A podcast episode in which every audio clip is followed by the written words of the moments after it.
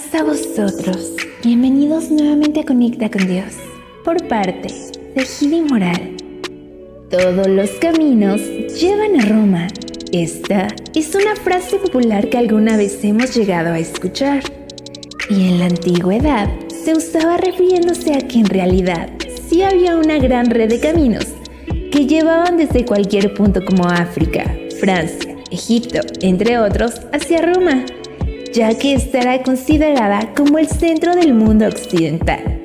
Así que Roma se veía como el inicio y el final de todos los caminos que existían.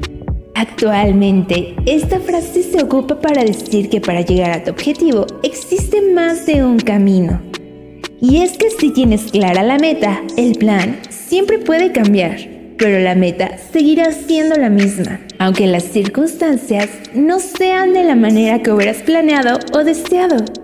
Hoy les quiero contar la historia de un hombre que vivió esta situación y se dio cuenta que realmente sí, todos los caminos llevan a Roma y que cuando tienes un objetivo claro, siempre puedes volver a replantear el plan.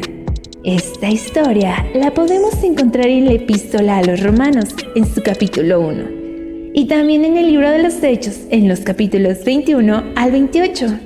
Y comienza contándonos que este hombre llamado Pablo en realidad sí quería llegar a Roma, pues él deseaba ir a predicarles el Evangelio y repartirles a los que habitaban en ese lugar un don espiritual. Pablo ya había intentado ir hacia Roma, pero habían habido causas las cuales se lo habían impedido. A pesar de esto, Pablo iba a predicar a otras ciudades. Y sucedió que estando en Jerusalén, dentro del templo, entraron unos judíos al templo, que procuraban matar a Pablo por hablar del Evangelio. Y ellos le dieron aviso al tribuno de toda la compañía de la ciudad de Jerusalén para que fuera a apresarlo junto con sus soldados y centuriones. Y cuando lo aprendieron, lo mandaron atar con cadenas y ordenaron que fuera interrogado con azotes para saber por qué causa alborotaba a toda la ciudad. Pero antes de que lo azotaran, él les recordó que era romano y el tribuno, sabiendo que siendo así no podía ser juzgado en ese lugar, lo llevó ante el concilio y presentándose con ellos, con el gobernador, pasando el tiempo y diferentes audiencias sin ser hallado culpable en ninguna, fue enviado a Roma a testificar. Su camino no fue fácil, ya que el viaje de Pablo hacia Roma fue más largo de lo habitual. Vivió un naufragio y pasó por muchos lugares en los que sufrió dificultades durante este trayecto. Y cuando finalmente llegó a Roma, junto con otros hombres que también habían sido apresados, fueron entregados al prefecto de los ejércitos para ser enviados a la cárcel. Mas a Pablo le fue permitido no estar ahí sino que le fue puesto un soldado, el cual lo custodiaba en una posada en la que él vivía y estaba con él todo el tiempo. Pablo había querido llegar a Roma a predicar el Evangelio y no pensaba llegar como preso, sino como predicador. Las circunstancias eran diferentes a las que él había planeado, pero él no le permitió a las circunstancias vencerlo ni que por causa de ellas estuviera triste y no lograra su objetivo. Pues aún estando encerrado, encontró un modo de lograr su objetivo. Y ya que venían muchos a visitarle, él les predicaba y les testificaba del reino de Dios y les hablaba de Jesús y sus obras. Y esto lo hacía desde la mañana hasta la tarde.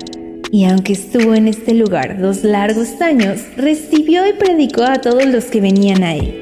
Al principio de esta historia, Pablo tenía muy claro su objetivo, el cual era llegar a Roma, pues su deseo era predicar en ese y en otros lugares cercanos a él.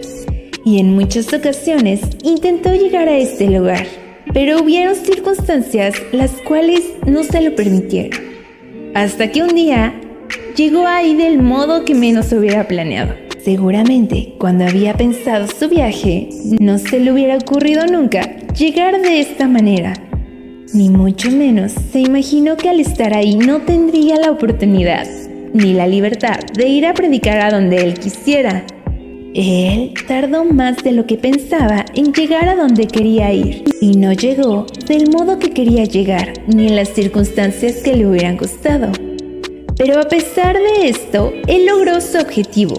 No dejó que sus cadenas ni su situación fueran quien determinaba si le era posible o no lograr su propósito, sino que usó estas cadenas y este encierro para lograr su objetivo, convirtiendo su prisión en su escenario y sus circunstancias en oportunidades para hablar de las maravillas que Dios había hecho en su vida. Mi deseo para ti es que así como Pablo te puedas dar cuenta que no son las circunstancias las que te determinan a ti ni lo que puedes lograr, sino que tú determinas cómo manejas estas circunstancias. Que a veces estas cadenas que te detienen pueden volverse el medio para que logres tu objetivo, siempre y cuando seas perseverante en esto que deseas. Espero que te puedas dar cuenta que Dios puede transformar tu peor momento en tu mejor testimonio de cómo es que Él actúa en tu vida, cómo puede convertir lo imposible en posible y que también sepas que a veces son estas circunstancias las que te llevan a ese lugar que tanto habías deseado. Y que no olvides que para vencer tus circunstancias, tus miedos y tus temores, lo primero que tienes que hacer es acercarte a Dios y Él te ayudará a vencerlas. Así como nos dice Romanos capítulo 8, versículo 28. Ahora bien, sabemos que Dios dispone todas las cosas para el bien de los que lo aman, es decir, los que Él ha llamado de acuerdo a su propósito. Espero que esta semana no te dejes vencer por tus circunstancias, sino que puedas lograr tu propósito a través de ellas que puedas vencer eso que te da miedo y que te des cuenta que a veces las circunstancias son el escenario donde te plantas para lograr tu objetivo. Ojalá que nunca olvides esto y que el Señor nos permita volvernos a encontrar pronto. Pasa a vosotros.